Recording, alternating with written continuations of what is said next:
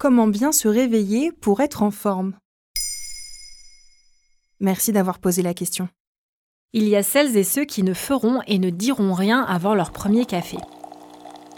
D'autres encore se lèvent systématiquement du pied gauche de mauvaise humeur. On pense souvent à tort que cet état d'esprit négatif est une fatalité. Bien sûr, un mauvais sommeil peut être en cause, pas assez d'heures de repos, stress, apnée du sommeil, alcool, tout comme l'aspect psychologique, manque de motivation pour un travail qui ne nous satisfait pas, problème dans sa vie affective, rentrée difficile, etc. Mais la qualité du sommeil ou la santé mentale ne font pas tout. Par exemple, nous sommes nombreux à nous réveiller à la va-vite et parfois même en catastrophe quand on n'a pas entendu son réveil sonner.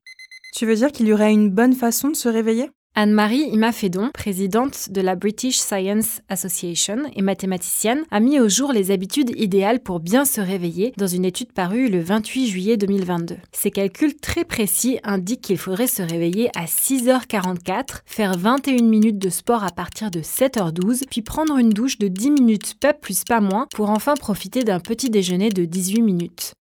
Cette incroyable routine du matin est un modèle standard sur la base duquel il serait possible de calculer son modèle personnalisé. Reste à suivre cette méthode au quotidien.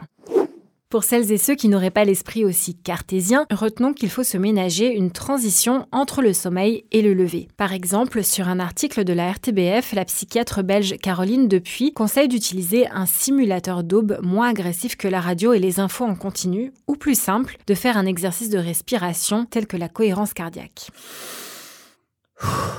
On peut aussi aérer la chambre, s'étirer pour améliorer la circulation sanguine et faire remonter la température corporelle, ou encore s'exposer rapidement à la lumière pour bloquer la sécrétion de mélatonine, l'hormone du sommeil, et stimuler la production de cortisol, une hormone produite par l'organisme pour nous réveiller et dont la sécrétion est maximale entre 6h et 8h du matin. Enfin, faire une promenade permet de se dérouiller en douceur. Tout cela contribue aussi à bien sortir de l'inertie du sommeil. Les plus motivés feront un peu de yoga, un peu de sport. Est-ce que s'asseoir un instant au bord du peut faire la différence. Oui, tout est bon pour laisser le corps émerger à sa manière. L'idée est de créer son propre rituel, idem pour le coucher d'ailleurs. Ce sont tous deux des moments de transition qui sont souvent délaissés, mais qui font la différence pour pouvoir sortir de sa bulle. Outre ces instants pour soi, il faut essayer de se réveiller toujours à la même heure, comme le rappelle le docteur Jimmy Mohamed sur Europe 1.